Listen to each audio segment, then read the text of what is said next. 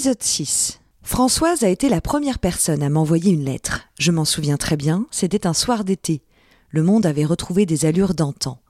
Cette femme âgée de 80 ans est bouleversée à la lecture du roman Mémé de l'acteur, auteur et metteur en scène Philippe Torreton. Un roman poignant qui évoque son enfance et son attachement à sa grand-mère. Cette histoire fait écho à celle de Françoise, qui se remémore dans cette lettre son passé et nous emporte avec elle dans ses souvenirs d'enfant.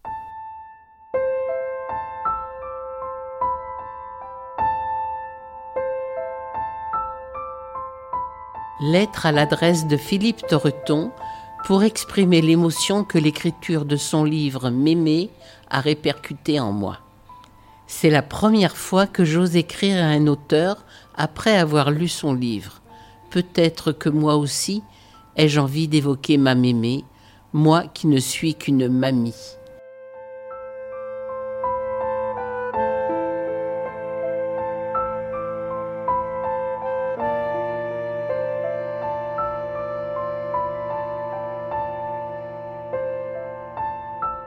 Lorsque vous vous rappelez l'odeur des orties, me revient en mémoire le vieux four à pain abandonné aux herbes, aux orties et aux serpents, endroit interdit par mémé à nos jeux entre cousins-cousines et où bien sûr nous allions. Ce four à pain était voisin de chez Madame Grand-mère, petite forme tassée sur sa chaise, qui ne recevait que notre visite et celle de ma mémé Sandy, Alexandrine, la Poitevine. Mon autre mémé, mémé Lise, Louise, était bretonne, visage rond, ventre rond, toute ronde. Je pleure en réalisant quelle a dû être sa douleur de ne pas avoir été aimée et surtout estimée. Elle avait le tort de boire un petit coup d'après ma mère, mais sa vie avait été si dure. J'avais quinze ans à leur mort.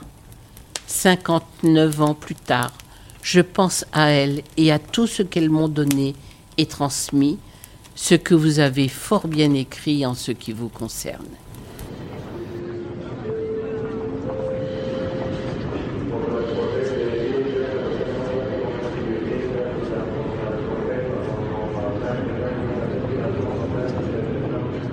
L'évocation de votre Normandie et votre mémé normande m'ont projeté chez ma belle-mère, que j'aimais beaucoup. Elle se faisait appeler Mémère. Elle habitait près de Bernay, une petite chaumière. Comme la maison de votre mémé, l'espace y était parcimonieux, l'humidité généreuse, la salle d'eau tellement accueillante que la toilette se résumait uniquement aux endroits stratégiques.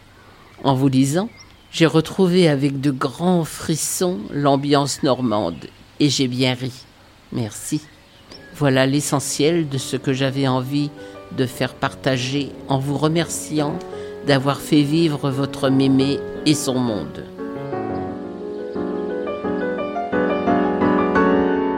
Merci à vous, Françoise. Depuis, on se revoit régulièrement avec cette femme. Elle a convaincu des amis elle de participer à ce podcast. Vous entendrez leurs lettres dans un prochain épisode. D'ici là, n'hésitez pas à aller écouter d'autres épisodes sur ma chaîne YouTube Emmanuel Lagadec et d'autres sons réalisés lors d'ateliers radio que j'anime avec des enfants. À bientôt!